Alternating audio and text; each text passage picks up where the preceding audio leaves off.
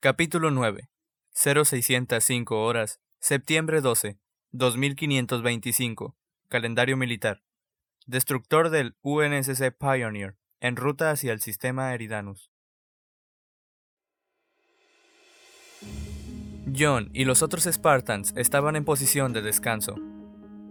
El cuarto de reuniones a bordo del destructor de la UNSC Pioneer lo ponía incómodo. Los proyectores holográficos en el lado lejano del cuarto triangular mostraban un campo de estrellas que era visible desde la proa de la nave. John no estaba acostumbrado a ver tanto espacio. Se mantenía esperando a que el cuarto se descomprimiera explosivamente.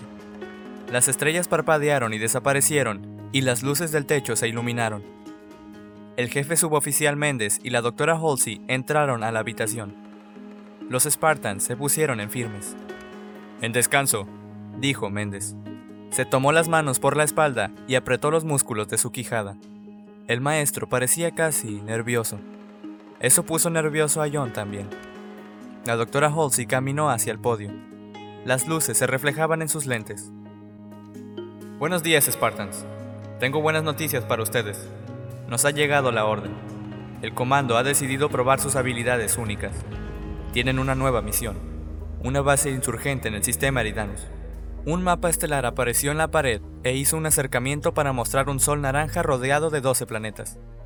En 2513, una insurrección armada en este sistema fue suprimida por las fuerzas del UNSC en la Operación Trebuchet. Un mapa táctico intersistema apareció. Pequeños iconos representando cargueros y destructores parpadearon. Se encontraron en un enfrentamiento con una fuerza de unas 100 naves más pequeñas. Puntos de fuego aparecieron contra la oscuridad.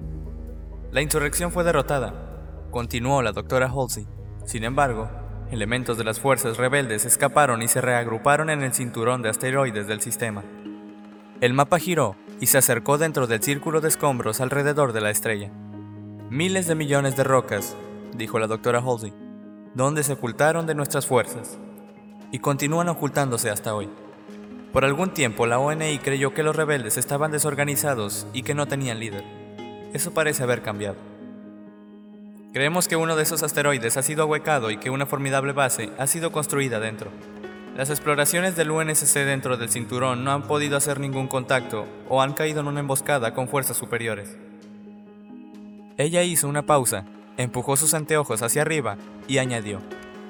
La Oficina de Inteligencia Naval ha confirmado también que el Fleetcom ha descubierto un problema de seguridad dentro de su organización un simpatizante rebelde contrabandeando información. John y los demás Spartans se inquietaron. ¿Una fuga? Era posible. Deya les había mostrado muchas batallas históricas que habían sido ganadas y perdidas gracias a los traidores o informantes, pero no se les había ocurrido que eso podía pasar en la UNSC. Una imagen plana apareció sobre el mapa estelar. Un hombre de mediana edad con cabello adelgazado, barba cortada al ras y ojos grises húmedos. Este es su líder, dijo la doctora Halsey. El coronel Robert Watts. La foto original fue tomada después de la operación Trebuchet y ha sido modificada por computadora para compensar la edad. Su misión es infiltrarse en la base rebelde, capturar a Watts y rastrear a los traidores dentro del Fleetcom. La doctora Halsey se hizo a un lado. ¿Jefe Méndez? Méndez exhaló y liberó sus manos. Se dirigió hacia el podio y aclaró su garganta. Esta operación será diferente de sus misiones anteriores. Estarán enfrentándose al enemigo usando municiones reales y fuerza letal. Ellos regresarán el favor. Si hay alguna duda o confusión, y no se equivoquen, en combate habrá confusión, no lo piensen dos veces. Maten primero, pregunten después. El apoyo en esta misión estará limitado a los recursos y poder de fuego de este destructor, continuó Méndez. Esto es para minimizar las posibilidades de una fuga de información en la estructura de comando. Méndez caminó hacia el mapa estelar. La cara del coronel Watts desapareció y planos de un carguero clase parábola aparecieron. A pesar de que no conocemos la ubicación de la base rebelde, creemos que reciben envíos periódicos desde Eridanus 2. El carguero independiente Laden está por dejar el puerto espacial en seis horas para una recertificación de rutina de sus motores está siendo cargado con suficiente agua y comida para proveer una pequeña ciudad. Adicionalmente, su capitán ha sido identificado como un oficial rebelde que se pensaba había sido asesinado durante la operación Trebuchet. Entrarán a este carguero sin ser detectados y esperemos que sean llevados a la base rebelde. Una vez ahí, deben infiltrarse en las instalaciones, tomar a Watts y salir de esa roca de cualquier modo posible. El jefe Méndez los miró a todos. ¿Preguntas? Señor, dijo John, ¿cuáles son nuestras opciones de extracción? Tienen dos opciones. Un botón de pánico que enviará una señal de ayuda a una nave escucha preestablecida. Además, el Pioneer continuará en la estación, brevemente. El tiempo que estaremos aquí es de 13 horas. Tocó el mapa estelar en el eje del cinturón de asteroides y brilló una marca de navegación azul. Les dejo la elección del modo de extracción, pero tomen en cuenta que este cinturón de asteroides tiene una circunferencia de más de mil millones de kilómetros, haciendo imposible cubrirla con la nave de vigilancia de la ONI. Si las cosas se ponen difíciles, estarán solos.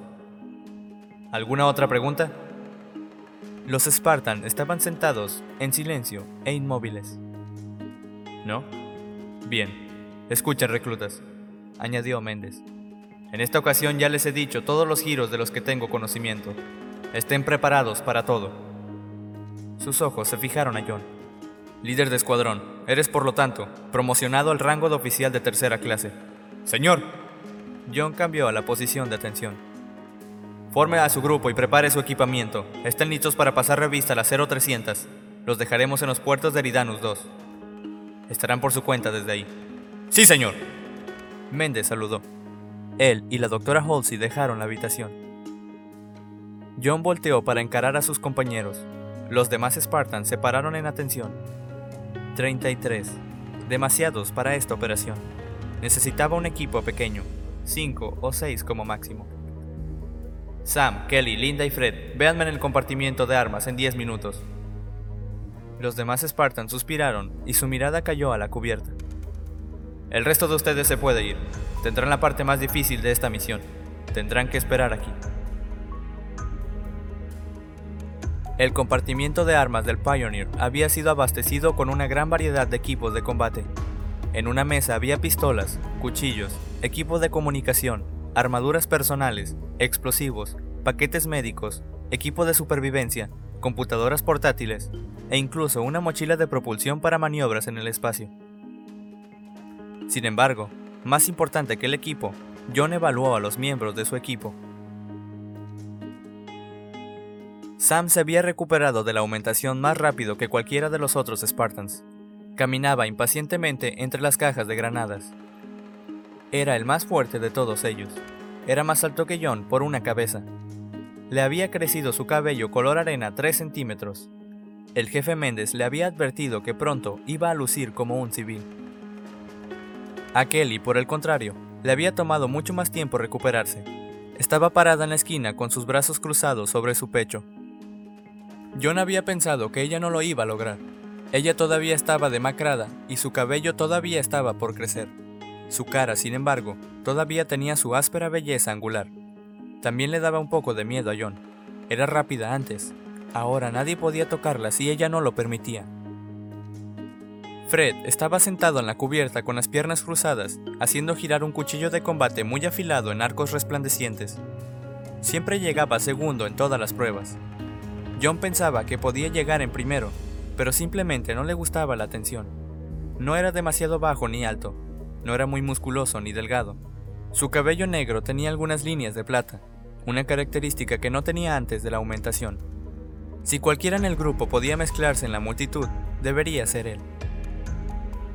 Linda era el miembro más callado del grupo. Estaba pálida, tenía el cabello rojo muy corto y tenía ojos verdes. Era una gran tiradora, un artista con el rifle de francotirador. Kelly dio una vuelta a la mesa, tomó un par de monos azules manchados de grasa. Su nombre había sido bordado torpemente en el pecho. ¿Estos son nuestros nuevos uniformes? La ONI los trajo, dijo John. Se supone que son iguales a los que usa la tripulación de Ladin.